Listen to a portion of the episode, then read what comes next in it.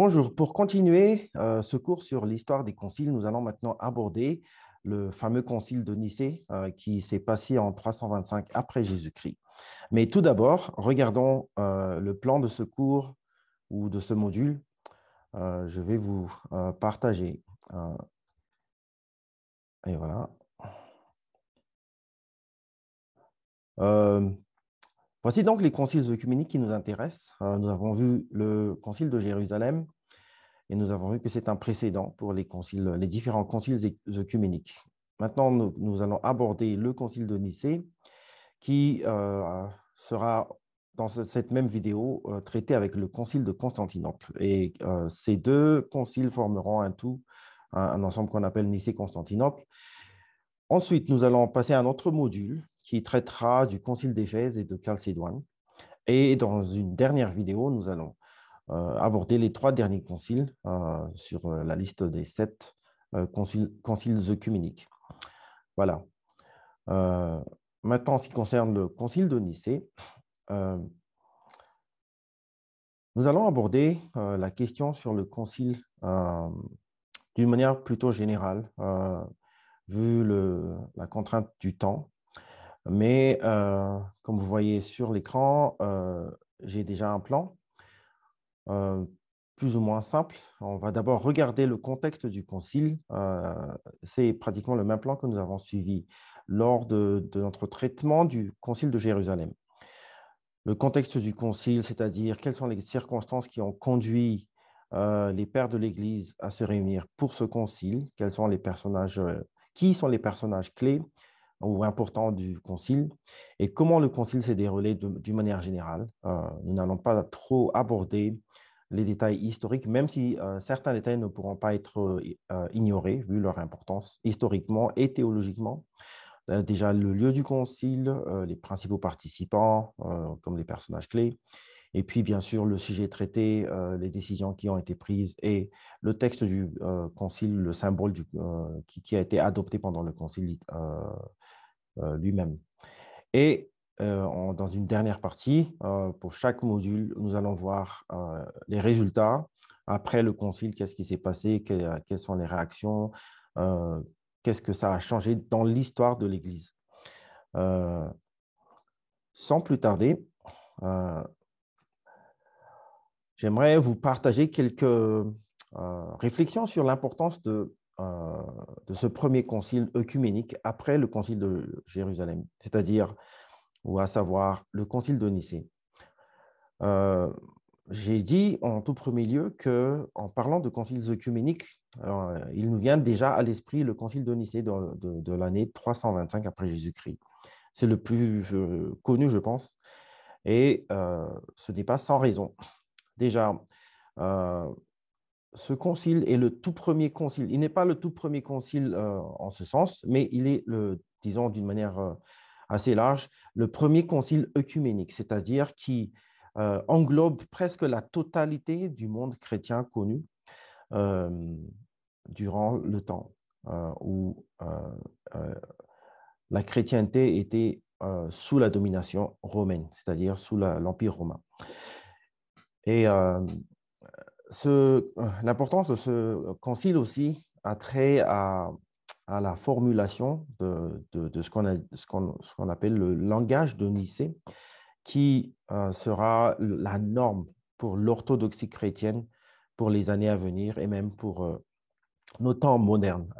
je voudrais dire par cela le terme qui, qui a été adopté pendant le concile de Nicée, c'est-à-dire la relation entre le père et le fils, euh, et, le mot grec, le homoousios ou le homoousion, qui veut dire de la même substance euh, qui a été adoptée pendant le concile de Nicée. Donc, c'est un, un langage qui est, quand même sans précédent par rapport à, un consensus. Euh, il n'a jamais été euh, établi un consensus qui a adopté un tel langage, euh, d'autant plus que le langage n'est pas biblique, il n'est pas dans la Bible, mais le concept est biblique. Donc, donc voilà l'importance de, ce concile. et comme je, l'ai dit, mais je le répète un peu, le langage restera la référence pour l'orthodoxie chrétienne pour les années à venir et même les conciles à venir. Les, conciles, les, conciles qui viendront après le concile de Nicée continueront à se référer au concile de Nicée comme, comme la norme de l'orthodoxie chrétienne. donc, Passons au contexte de ce concile. Et euh, j'aimerais vous partager mon écran pour que vous puissiez un peu voir. Euh, euh, voici le. Vous pouvez lire, mais je, résume un peu par rapport à, l'histoire quelles sont les circonstances en amont du concile? Eh bien, il est important de, dire qu'il euh, y a eu déjà plusieurs conciles, ou encore qu'on appelle des synodes, qui se sont euh, passés avant euh, l'année 325. Ce n'est pas le tout premier concile, mais encore une fois, c'est le premier concile œcuménique. Sur le plan sociopolitique, Constantin, Constantin Ier met officiellement fin à la persécution sous Dioclétien avec euh, l'édit de Milan en 313. Donc, euh, il n'est pas encore empereur, il est euh, membre de la tétrarchie en, ce moment. Il deviendra seul empereur en l'an 324. Mais en 313, il met officiellement fin à la, la persécution qui est la, quand même la plus virulente de l'histoire que les, chrétiens ont jamais connue jusqu'à maintenant. Et ceci met déjà Constantin dans une position très favorable et très honorée par les chrétiens. À ce stade aussi, plusieurs hérésies ont déjà été réfutées par différents pères de l'Église, ainsi que des, conciles plus modestes, c'est-à-dire des conciles locaux, comme on appelle encore des synodes. J'en cite quelques-uns. Par exemple, l'hérésie de Valentin le euh, gnostique qui euh, porte son nom d'ailleurs, euh, le, les Valentiniens, le, groupe, la secte des Valentiniens. Et c'est lui qui est le premier en fait à utiliser le langage de l'homoousios. comme vous voyez, je transcris le terme grec qui, veut dire de, la même substance. Et il l'utilise non pas d'une manière à établir la relation entre le Père et le Fils, mais il utilise euh, il utilise ce mot pour se référer à euh, l'essence, la, substance qui est la même euh, de, de, l'émanation et de celui qui émet. Donc, en termes de théologie gnostique ou gnostique, Valentin a proposé des émanations du plérum et encore de, de l'être central et ces émanations sont de la même substance, et c'est ce qui veut dire, c'est la manière dont il a utilisé le mot homoousios. Donc le mot n'est pas nouveau euh, quand euh, le concile de Nicée survient en 325. Paul de Samosate, euh, le fameux hérétique adoptionniste, adoptionniste, c'est-à-dire qui a enseigné que le Logos divin est venu adopter l'homme Jésus. Donc, en, Jésus-Christ, il y avait un homme qui était né en tant qu'homme, euh, qui n'avait rien à voir avec le Fils de Dieu ou le Logos de, Dieu, euh, la sagesse de Dieu, le, Verbe divin. Euh, mais il a adopté, il a, complètement annihilé l'âme de, de, Jésus et il a complètement euh, imbibé, disons. Et donc, euh, euh, c'est ce qui porte le nom de, l'hérésie de l'adoptionnisme. Paul de Samosat a été condamné par un, petit synode local en, l'an 268. Il y a aussi le, modalisme de Sabellius, qui porte aussi son nom, le sabellianisme, c'est une hérésie qui euh, confond les notions de personne. Euh, en, grec, c'est l'hypostase ou l'hypostasis. Les notions de personne et de substance. Qui, est le, la ousia en grec. donc, Sabellius prétend ou maintient que, étant donné qu'il n'y a qu'un seul être en Dieu, il n'y a qu'un seul Dieu, il tient ça du, bien sûr du schéma de l'Ancien Testament, en Deutéronome 6. Et pour lui, il est inconcevable que l'on puisse ne pas avoir un seul Dieu et donc mettre d'autres personnes ou d'autres êtres à côté du seul vrai Dieu est inconcevable.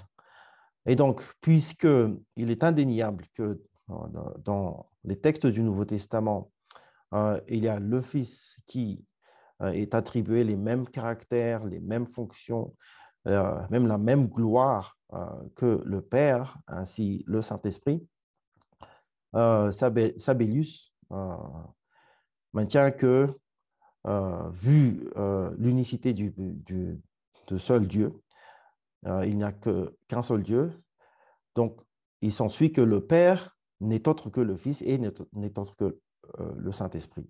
C'est un, seul être spirituel qui se manifeste, par exemple, dans l'Ancien Testament en tant que Père et dans le Nouveau Testament en tant que Fils, le Fils qui est venu pour accomplir le salut. Donc, c'est encore une hérésie euh, qu'on appelle le modalisme. ça veut dire que le Dieu se montre euh, selon un mode d'existence, euh, soit en mode du Père, soit en, Fils, soit aussi en, esprit. Mais ce qui nous concerne, c'est le, concile de Nicée. En ce qui concerne le concile de Nicée, après tout ceci vient au devant de la scène le presbytre Arius, qui est à Alexandrie. Alexandrie, c'est une ville d'Égypte, comme nous savons. Et il commence à enseigner que le Fils n'était pas de gloire ni de statut égal au Père. Et cela se passe après la persécution, entre les années 313 et 318. Donc, pour Arius, c'est un souci de préserver la monarchie du Père. Euh, encore une fois, c'est légitime parce que le schéma en Deutéronome 6, 4 euh, nous rappelle bien, nous dit bien qu'il n'y a qu'un seul Dieu. Euh, écoute Israël, Dieu, notre Dieu, est un. Euh, il n'a pas seul, Dieu n'a pas de source. Il est la source de toute réalité. Ainsi, le Fils qui a été créé, ou c'est-à-dire engendré, la Bible utilise ce, ce, terme pour le, le Fils, veut dire qu'il fut un temps où il n'était pas. Euh, il est le premier-né de toute la création, comme on le voit en Colossiens 1, 15, qui, selon Arius, crée à son tour tout ce qui existe, le reste de la création. Mais euh, euh, Arius entend par être le premier-né de toute la création, lui-même une créature, la toute première des créatures divines. et dans ce sens, il ne veut pas mettre, pour être pour faire justice à Arius, il ne veut pas mettre euh, le Fils de Dieu ou euh, euh, le Christ sur un même pied d'égalité que toute la création. il, faut être, il faut lui donner son... Ce qu'il veut vraiment entendre, c'est il est quand même un médiateur entre toute la création qu'il a lui-même créée et le créateur, le Dieu créateur qui est isolé, qui est lui-même la source de toute réalité. Entre ces deux réalités, il y a le Fils de Dieu, qui euh, n'a rien à voir avec le reste de la création, tellement il est, grand et éloigné. Mais lui, aussi élevé qu'il soit, il a, sa, gloire et sa, son existence n'a rien à voir avec le seul Dieu incréé, qui n'a pas de source, qui n'a pas euh, euh, d'autre cause que lui-même. Et donc voilà pour Arius. bien évidemment, ça ne s'est pas passé euh, sans remous. Euh, euh, son évêque Alexandrie, Alexandre d'Alexandrie, après quelques échanges de lettres, de, quelques petites échanges amicaux, je dirais, entre guillemets quand même, Alexandre finit par convoquer un petit synode régional et dépose Arius de ses fonctions. Euh, ça, ça se passe dans, l'année 320, ah, aux alentours des années 300, de, l'année 320. Vous savez, la datation, les dates sont toujours plus ou moins, en ce qui concerne l'histoire, d'autant plus qu'on remonte assez loin. Et donc, Arius, après avoir été déposé, il en, appelle à d'autres euh, évêques euh, dans le royaume. Il, en appelle à Eusèbe de Nicomédie, qui, lui répond favorablement, qui, cela sera déjà, scellera une amitié entre eux qui, qui lui vaudra le, soutien presque inconditionnel de, de de, de, Nicomédie. Et du coup, les camps se forment et voilà que commence aussi ce qu'on appelle la controverse arienne. Donc, avant de continuer, j'aimerais euh, souligner les personnages clés. Il y a bien sûr Arius et Alexandre, les deux protagonistes. Ils sont tous, je, rappelle, ils sont tous à Alexandrie. Euh, il y a Eusèbe de Nicomédie. Cet Eusèbe euh, est un proche de Constantin. C'est lui qui va baptiser Constantin sur son lit de mort en 337. C'est un évêque très influent. Et il y a un autre Zeb, dit de Césarée, c'est lui qui a écrit euh, le premier fascicule d'histoire de l'Église que nous connaissons, l'histoire ecclésiastique. Il, il, est aussi un proche de Constantin, qui euh, écrira son panégyrique. Euh, il, lui donnera un panégyrique très élogieux au, premier jour du concile de Nicée, parce que Constantin sera là. Et euh, Eusèbe de Césarée est un disciple post-mortem, euh, si l'on pourrait dire, d'Origène, c'est-à-dire que c'est un étudiant d'Origène et qui adopte, qui reçoit beaucoup de la tradition origénique. Et bien sûr, il y a l'empereur Constantin et son, euh, conseiller théologique euh, pendant ce temps, en Ossius de Cordoue. Euh, c'est lui qui euh, sera chargé par l'empereur euh, Constantin d'une missive pour essayer de, remettre l'ordre entre Arius et Alexandre, essayer de, voir s'ils ne peuvent pas se réconcilier ou prendre des positions euh, de compromis. Et donc, euh, en 324, euh, Constantin envoie cette missive par Osius de Cordoue. La missive échoue. ni Alexandre ni Arius ne sont prêts à, compromettre leur position ni leur, leur théologie. Ils sont tous convaincus, et c'est ainsi que ça se passe, c'est ainsi que la, la, controverse se crée. Arius n'entend ne, pas céder à, à, 1 cm ou un millimètre de sa position. Pareil pour Alexandre, euh, vu que euh, euh, pour Alexandre, la position d'Arius est, est, un, pur blasphème. Donc, il ne s'agit pas de, de céder le moindre terrain par rapport à Arius. Alors, j'aimerais quand même mentionner un peu par rapport à Athanas d'Alexandrie, à ce point Athanas d'Alexandrie, par rapport au concile de Nicée, n'a pas joué un rôle très important, quoique euh, en, ce moment, il est, un, diacre ou un assistant auprès d'Alexandre et il a assisté à ce fameux concile. Il a pris des notes et c'est à travers ces notes, ces, ces, documents qu'il a, qu'il a après, qu'il a euh, mis par écrit et euh, incorporé dans ses écrits, dans ses livres qu'il a écrits, que nous pouvons connaître beaucoup de détails euh, et que nous avons reçu euh, la narration de, du Concile de Nicée. Donc, on lui doit quand même pas mal, hein, même s'il n'a pas joué un, rôle euh, très important durant le Concile en soi. Alors, comment se déroule le Concile? Tout d'abord, il est convoqué par Constantin, vu l'échec de la missive qui a été envoyée par lui-même en, l'occurrence euh, conduite par euh, euh, Ossius de Cordoue. En, en, l'an 325, Constantin finalement convoque tous les évêques du monde chrétien connu pour un concile général, un concile œcuménique, comme on dirait, qui se passera à Nicée. Nicée, alors Nicée, je vais vous montrer la carte euh, de la chrétienté. Alors, cette carte, elle date euh, de, des années plus byzantines, euh, quand le royaume sera déjà, le, royaume romain est déjà converti en, royaume byzantin. Ça, c'est après la chute de Rome, en, 410, le, pillage de Rome par Alaric, le Visigoth. Donc, Nicée, c'est tout juste en bas de Constantinople. donc, c'est toute l'Asie mineure. et ici, c'est la Grèce et, bien sûr l'Europe, l'Italie. Voilà. Et vous voyez que Constantinople euh, est euh, ce petit point qui relie l'Asie mineure et la Grèce. Et Nicée n'est pas loin de Constantinople. Donc voilà où euh, le concile de Nicée aura lieu.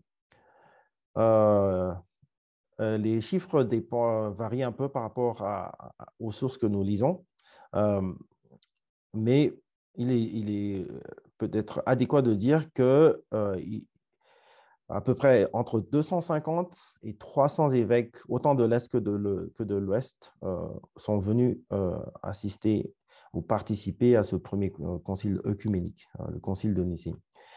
Et il est juste à noter que les conciles subséquents mentionnent un chiffre assez précis de 318 évêques qui ont participé au concile de Nicée, mais il est probable qu'ils utilisent ce chiffre euh, symboliquement pour euh, euh, rappeler le nombre des serviteurs d'Abraham en Genèse 14, 14, quand Abraham est parti en poursuite à Kedorlaomer pour délivrer Lot, son neveu, et tous, les prisonniers avec lui.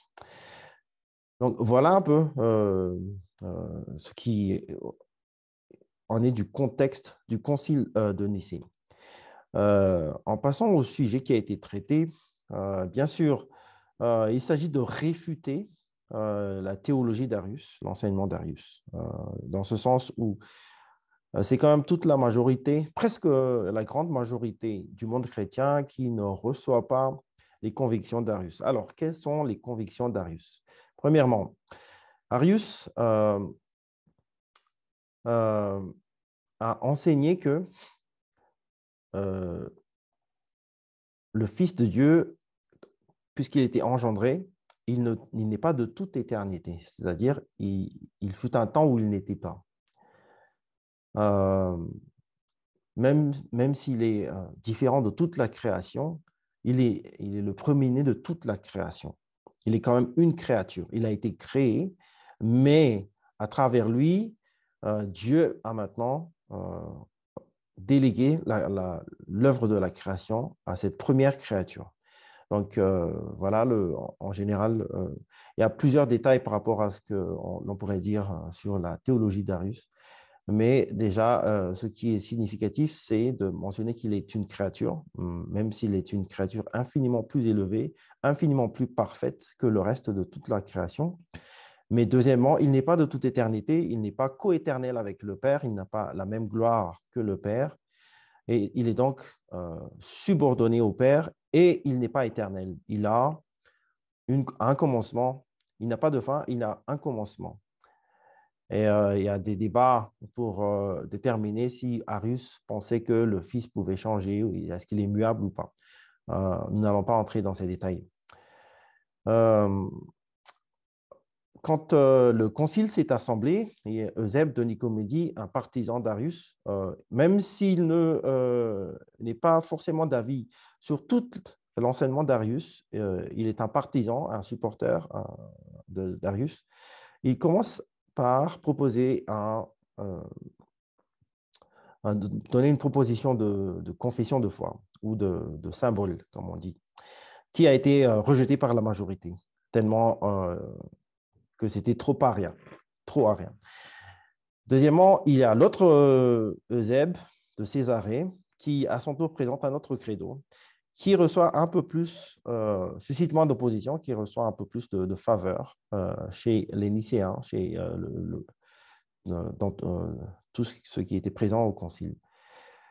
Mais euh, il s'avère que plus tard, euh, quand le concile continue de progresser, il y a aussi euh, d'autres propositions qui ont été avancées, entre autres un credo de Jérusalem et peut-être encore d'autres credos.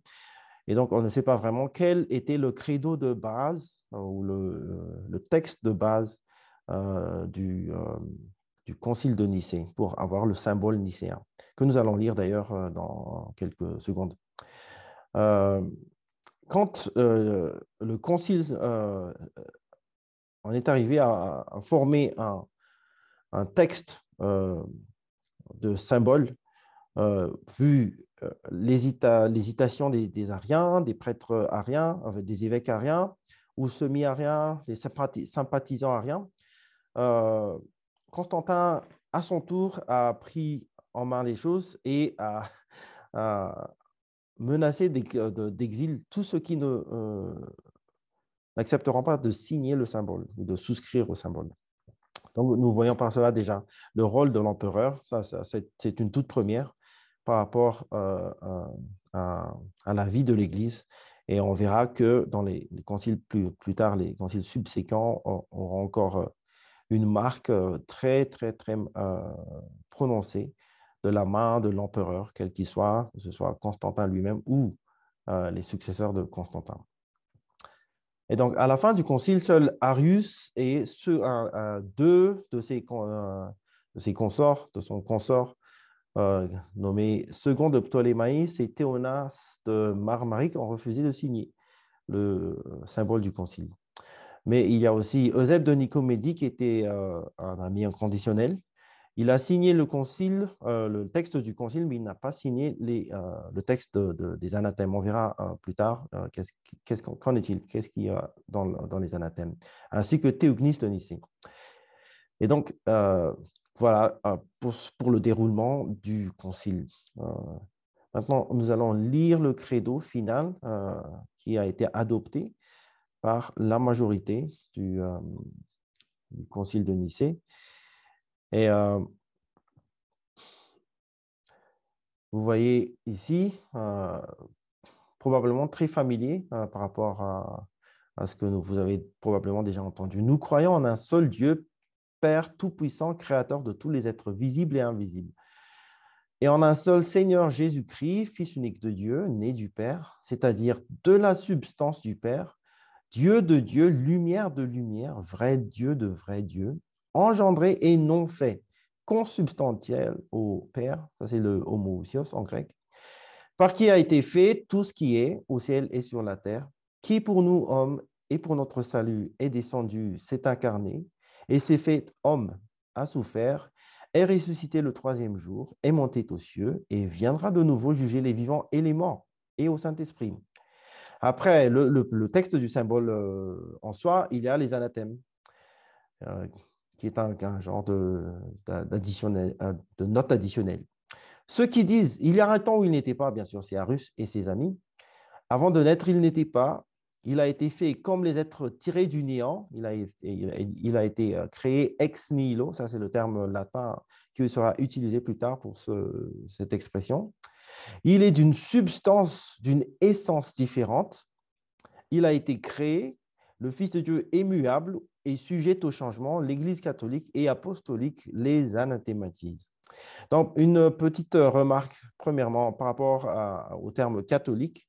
Euh, je pense bien que pas mal d'entre vous seront peut-être surpris de voir euh, l'utilisation de ce terme très tôt vous pensiez peut-être que le, terme signifie l'Église catholique telle que nous la connaissons aujourd'hui. Eh bien, tout simplement, dans ce temps-là, le mot catholique veut dire universel. L'Église universelle, c'est un, un, un, terme technique pour dire euh, l'Église dans sa totalité. Et ça n'a rien à voir avec le sens dénominationnel que nous connaissons aujourd'hui comme euh, désignant l'Église apostolique, l'Église catholique apostolique romaine. Donc, c'est quand même assez différent.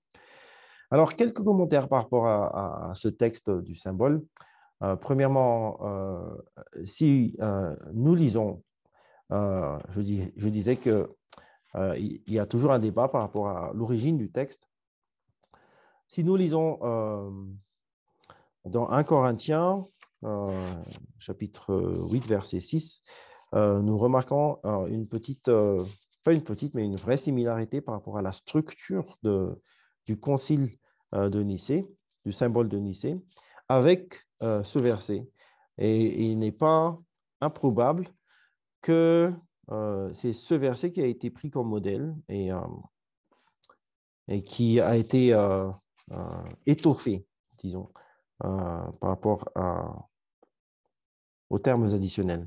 lisons dans 1 Corinthiens 8, verset 6. Il n'y a qu'un seul Dieu. Lire un peu plus en amont. Car s'il est des êtres, ça c'est au verset 5, s'il est des êtres qui sont appelés dieux, soit dans le ciel, soit sur la terre, comme il existe réellement plusieurs dieux et plusieurs seigneurs, néanmoins, pour nous, il n'y a qu'un seul Dieu, le Père, de qui viennent toutes choses et pour qui nous sommes, et un seul Seigneur, Jésus-Christ, par qui sont toutes choses et par qui nous sommes. Nous croyons, voilà le symbole, euh, nous croyons en un seul Dieu Père Tout-Puissant, ça c'est un peu rajouté, créateur de, toutes, de tous les êtres visibles et invisibles, et en un seul Seigneur Jésus-Christ. Voilà le, le, parallèle avec 1 euh, Corinthiens 8. Fils unique de Dieu, l'explicatif, né du Père, encore un explicatif, c'est-à-dire de la substance du Père. Il vient de la substance du Père, Dieu de Dieu, euh, affirmant que euh, le Fils est de la même substance du Père. Si le Père est Dieu, donc il est Dieu, mais il vient de Dieu, un Dieu qui vient de Dieu. Lumière de lumière, vrai Dieu de vrai Dieu. Ça, ça, dit à peu près la même chose, euh, en d'autres termes. Engendré et non fait, ça c'est important, parce que vous voyez que Arius a équivoqué, je dis, je, dis n'importe quoi là, a entendu le, le, terme engendré comme euh, ayant été créé. Mais il n'en est euh, pas ainsi euh, par rapport à, l'être divin.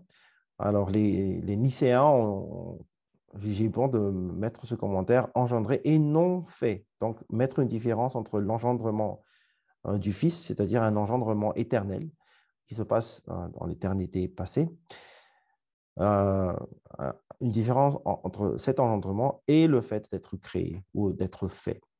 Et donc, euh, voici le mot consubstantiel au Père, de la même substance que le Père, homoousios. Euh, une autre remarque, euh, c'est les anathèmes. si jusqu'à maintenant, il n'est pas encore clair que le symbole est en train de réfuter toute la théologie d'Arius, les anathèmes sont, on ne peut plus équivoques. Ceux qui disent il y a un temps où il n'était pas, ça c'est Arius.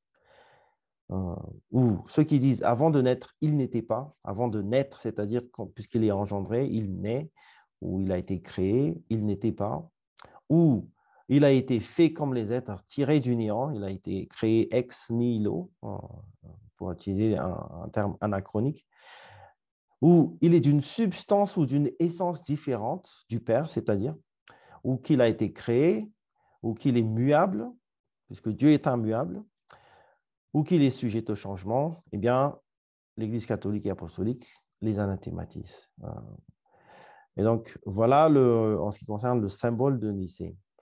Euh, quelques remarques en plus. Euh,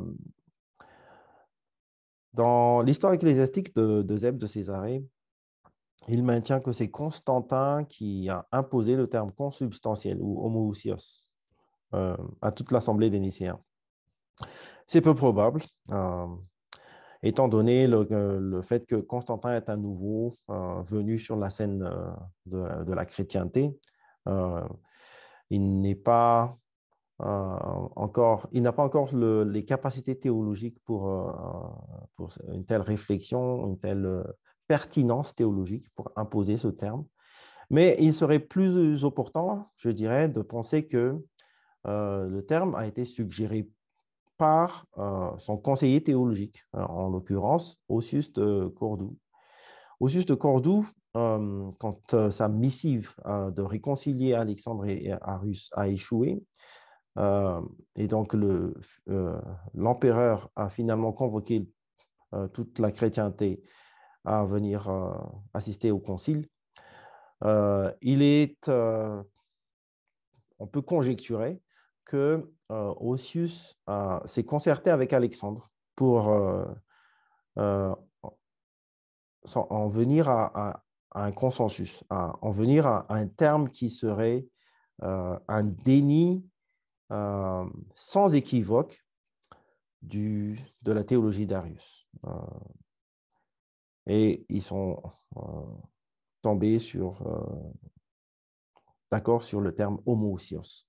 Et bien, bien évidemment, Arius n'a pas pu signer le, le concile seulement à cause de ce terme. S'il n'y avait pas le terme homoousios, le reste du texte du concile euh, aurait été sans problème pour Arius, étant donné qu'il peut interpréter le, reste du texte d'une manière qui lui soit propre.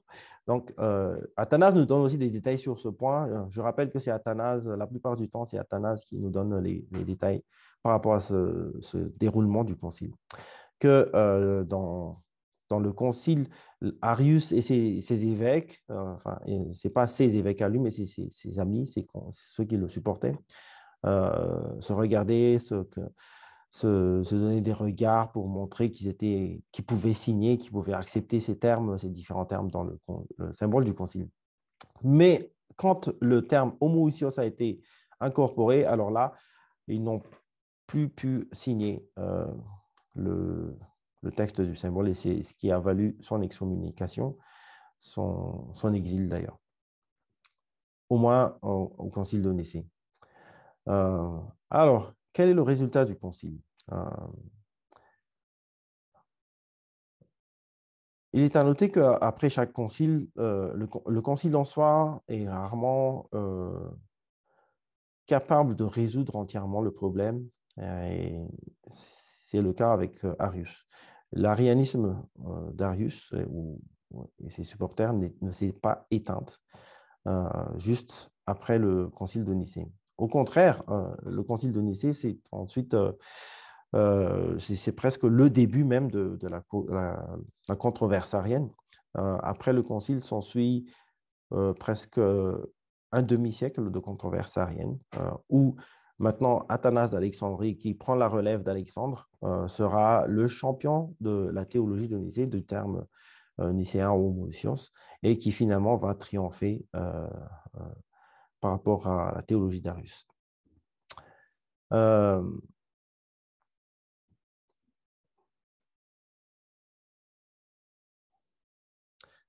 Après le concile de Nicée, un grand absent dans le texte du concile de Nicée, Enfin, ce n'est pas un grand absent, mais si vous avez remarqué, il n'y a juste qu'un seul mention du Saint-Esprit. Vers la fin du, concile, du symbole, il est écrit, après avoir euh, tout expliqué sur le Fils, et il s'ajoute, et au Saint-Esprit. Nous croyons au Saint-Esprit. Euh, après le concile, euh, quelques années après, quelques décennies, on dirait, je dirais, il est apparu ceux qui combattent l'esprit. C'est un terme qui a été utilisé par Athanase, les pneumatomaques. Vu que le, concile de Nicée n'a pas trop élaboré sur la, divinité du Saint-Esprit, eh bien, après le concile de Nicée, il y a eu des problèmes par rapport au Saint-Esprit. Cela justifie encore notre théorie que les conciles sont toujours réactionnaires. Euh, tant qu'il n'était pas jugé nécessaire de statuer par rapport à un sujet précis, euh, il est tenu pour acquis que tout le monde croit la même chose. Jusqu'à ce que ce que l'on croit croire est remis en question. Et donc ici, il y a, après, le, après Nicée en 325, euh, à partir des années 350, il y a les pneumatomaques qui acceptent la divinité du, du Fils de Dieu, en, tant que, même en tant que consubstantiel ou homoousios au Père, mais n'accepte pas ce, même terme pour le Saint-Esprit. Et euh, c'est cela qui va entraîner une nouvelle controverse qui aboutira euh, éventuellement au concile de Constantinople en 381 que nous allons voir. Euh, d'abord, quel, quel, impact pour l'histoire de l'Église de ce concile? Eh bien, le Concile de Jérusalem nous a permis de légitimiser l'idée d'un concile déjà. Premièrement, le concile est, quand même légitime par le fait qu'il a un précédent, l'idée de concile a un précédent biblique. Mais en, deuxième lieu, le Concile de Nicée nous donne aussi la toute première articulation du dogme trinitaire qui euh, explique en quelque sorte ce qu'il faut croire en ce qui concerne la relation du Père et du Fils, et euh, éventuellement, euh, plus tard, du Saint-Esprit. Donc, c'est le tout premier pas vers l'élaboration du dogme. Ce pas que les chrétiens ne croyaient pas en, cette, en ce dogme, c'est l'élaboration, c'est l'articulation, la formulation de ce dogme qui, euh, euh, qui, est une, qui est un progrès ici, qui, qui est une nouveauté, disons, si l'on peut dire. Il permet, le, Concile permet aussi de tracer déjà les généalogies spirituelles et théologiques des hérésies modernes. vous ferez bien, de croire qu'il y a encore des hérésies euh, dans nos temps modernes. Et en regardant le Concile et ce qui a été combattu ou réfuté durant le Concile, nous pouvons voir quelle est la généalogie ou euh, les, sources théologiques euh, des hérésies modernes, en l'occurrence le modalisme ou l'arianisme. ils ont tous des expressions modernes. si nous, ne mentionnerons que la secte des témoins de Jéhovah qui nie la divinité euh, entière ou la, divinité égale au Père euh, du Fils, ils sont quand même des, des modernes dans ce sens. ils ne nient pas que Christ, on peut appliquer le terme Dieu à Christ ou au Fils de Dieu, mais il faut l'entendre d'une manière inégale ou différente du Père. C'est aussi la position d'Arius. Arius n'avait pas de problème à utiliser le mot Dieu pour le, pour le Fils, étant donné qu'en Jean, euh, dans l'évangile de Jean, Jésus utilise ce, terme pour le, désigner euh, lui-même, pour se désigner lui-même. Il n'a pas de problème par rapport à ça. Voilà donc pour le concile de Nicée. C'est un survol. Hein. Euh, il y a beaucoup de détails historiques que nous avons omis mais pour comprendre un peu qu'est-ce qui s'est passé et qu'est-ce qui quel est le résultat de ce concile. Et là, maintenant, nous, nous allons voir le, le, concile de Constantinople qui, euh, qui a été tenu en 381. Après, donc, euh, le concile de Nicée, qui a juste mentionné en passant le Saint-Esprit, je vous ai dit que il y a les pneumatomaques qui maintenant remettent en question la divinité du Saint-Esprit ou l'égale divinité, la, même euh, gloire euh, du Saint-Esprit euh, au Père et au Fils, même s'ils acceptent le terme consubstantiel appliqué au Fils. Eh bien, il se développe plusieurs hérésies, entre autres celui des pneumatomaques, mais en même temps, même l'hérésie arienne, elle aussi se développe. Euh, malgré que le Concile de Nicée a déjà statué. Euh, il y a d'autres ariens, même un peu plus, euh, ou je, dirais beaucoup, beaucoup plus stricts et beaucoup plus extrêmes que Arus. J'entends par là les eunomiens, les eudoxiens, et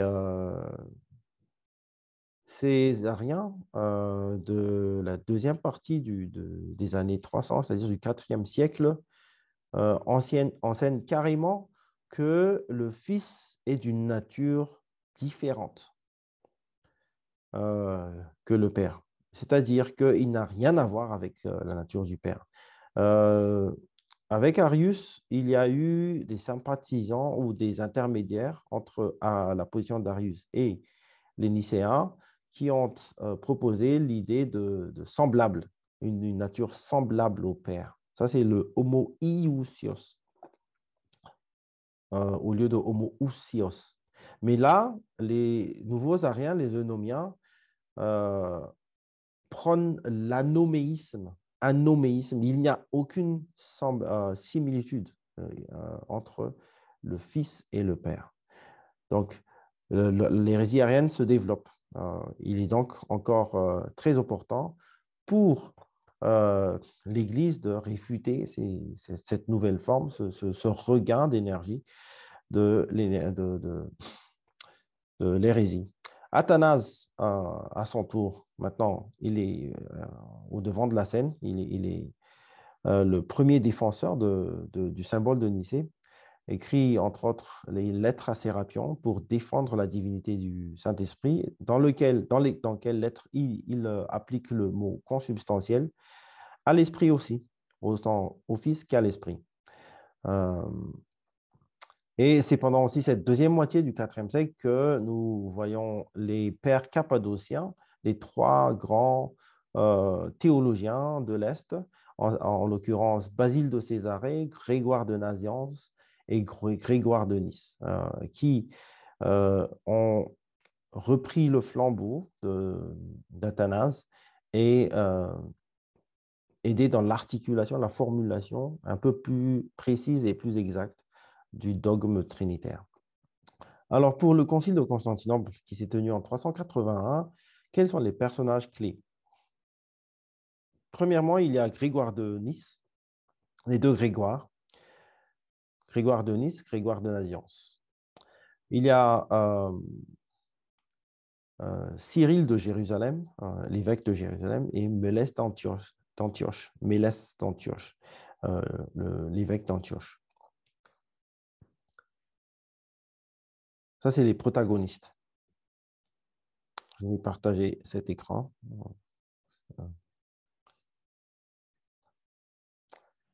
Alors, comment s'est déroulé le concile et comment ces euh, différents protagonistes euh, ont joué un rôle dans ce concile euh, le, concile se tient de mai à juillet de l'année 381, convoqué par l'empereur qui est maintenant le, le seul empereur de l'Empire romain, Théodose Ier.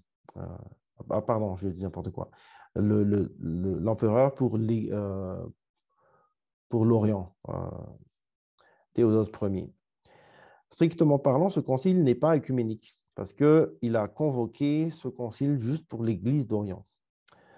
Et euh, comme j'ai dit tout à l'heure, ce concile est plus tard connu par association à celui de Nicée. Et comme j'avais dit tout à l'heure, on, associe le concile de Nicée-Constantinople euh, à la même orthodoxie, la même, euh, euh, le même symbole, un peu plus étoffé, certes.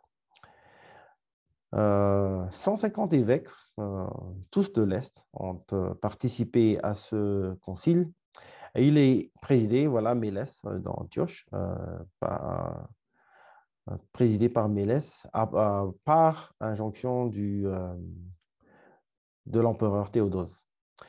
Et malheureusement, Mélès meurt euh, quelques jours euh, au, tout début du concile, et donc Grégoire de Naziance reprend le flambeau, et c'est lui qui va présider la grande partie du, du concile de Constantinople. Lui aussi, il va euh, jeter les camps euh, quelque, euh, quelque part au milieu du concile pour laisser la place à un autre.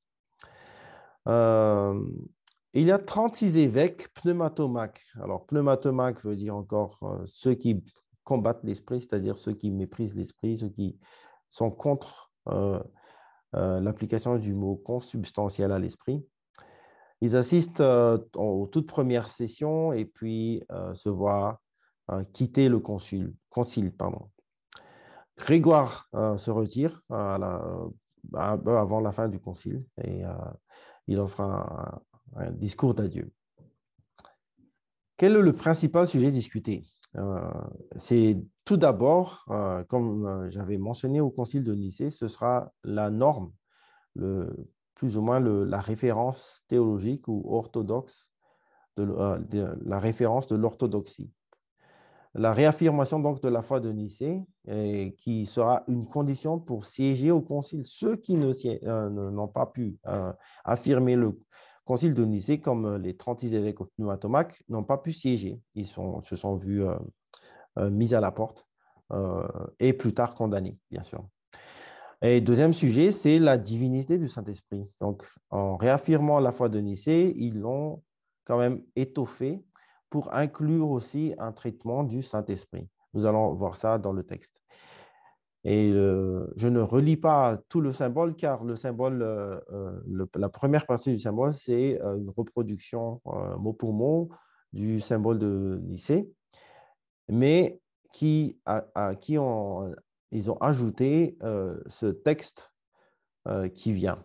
Nous croyons en l'Esprit Saint qui règne et qui donne la vie, qui procède du Père, qui a parlé par les prophètes, qui, avec le Père et le Fils, est adoré et glorifié. Nous croyons en une seule Église, nous croyons une seule Église, sainte, catholique et apostolique. Nous confessons un seul baptême pour la rémission des péchés. Nous entendons la résurrection des morts et la vie du monde à venir. Et donc, si cette addition met l'accent sur, euh, comme c'est clair qu'il est en train de, mettre l'accent sur la divinité de l'esprit, il est quand même à noter que le mot consubstantiel n'est pas là. Il est dans la première partie appliqué au Fils, mais il n'est pas ici reproduit pour euh, être appliqué au Saint-Esprit.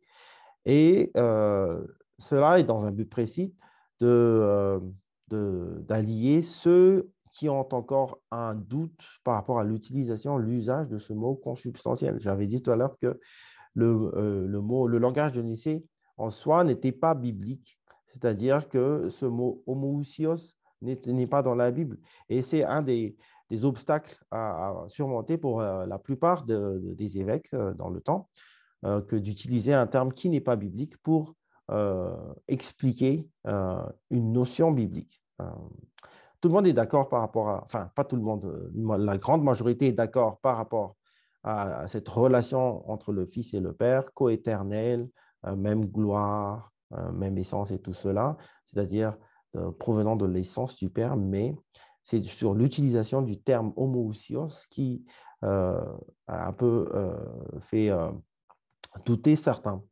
Et dans un esprit de conciliation, le mot n'est pas inséré par rapport à l'esprit, mais euh, il est entendu, euh, si l'on pourrait dire.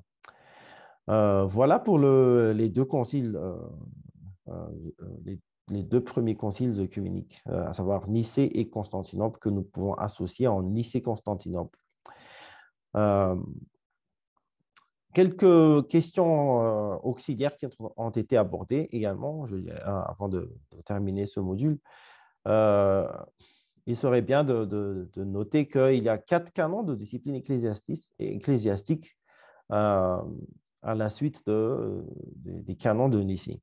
Euh, organisation euh, qui a trait à, la manière dont les évêques ou les prêtres se conduisent en public, se,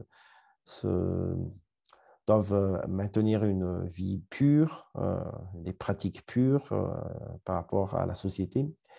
Il y a aussi à noter le canon 3 qui est une affirmation de la primauté de l'évêque de, euh, de Rome et de Constantinople. Donc, euh, très tôt euh, dans l'histoire des conciles, l'évêque de Rome ou le, siège épiscopal romain est vu comme ayant une certaine primauté, une certaine, un certain privilège vu que c'est le, euh, Rome et la ville où ont été euh, martyrisés les deux principaux apôtres, Pierre et Paul. Et donc, euh, le siège de Rome se voit octroyer quand même une place d'honneur. Mais l'évêque de Constantinople aussi a été élevé, étant donné que, comme Constantin a construit Constantinople, l'idée c'était de construire une nouvelle Rome.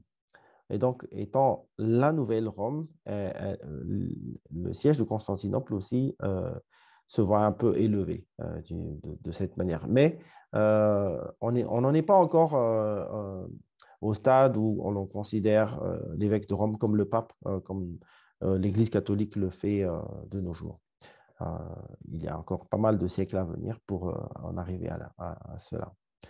Et donc, nous terminons ce module par euh, ces quelques remarques. Euh, je rappelle donc que euh, ce qui a suscité ces deux conciles, c'est une réaction par rapport, à, un enseignement hérétique, en l'occurrence celui d'Arius qui a, dénié la nature du Christ comme étant égale au Père, qui a dénié son, son, son éternité avec le Père. Et ainsi, au, concile de Constantinople aussi, euh, les pneumatomaques qui ont fait la même chose par rapport à l'esprit. Et nous voyons que les pères se sont rassemblés pour affirmer et asseoir ce dogme en réaction par rapport à, à, l'hérésie. Euh, cela ne veut pas dire qu'ils ils sont venus et créé un, dogme. Ils, sont venus ensemble pour élucider ou pour avoir une meilleure idée de ce qu'ils croient, en réfutant euh, l'hérésie que tout le monde, euh, ou la majorité du monde, euh, rejette. Voilà donc pour les deux conciles. je vous invite à, persévérer dans cette histoire, dans ce cours sur l'histoire des conciles, et nous passerons dans notre prochain module aux deux prochains conciles œcuméniques. À bientôt. Merci.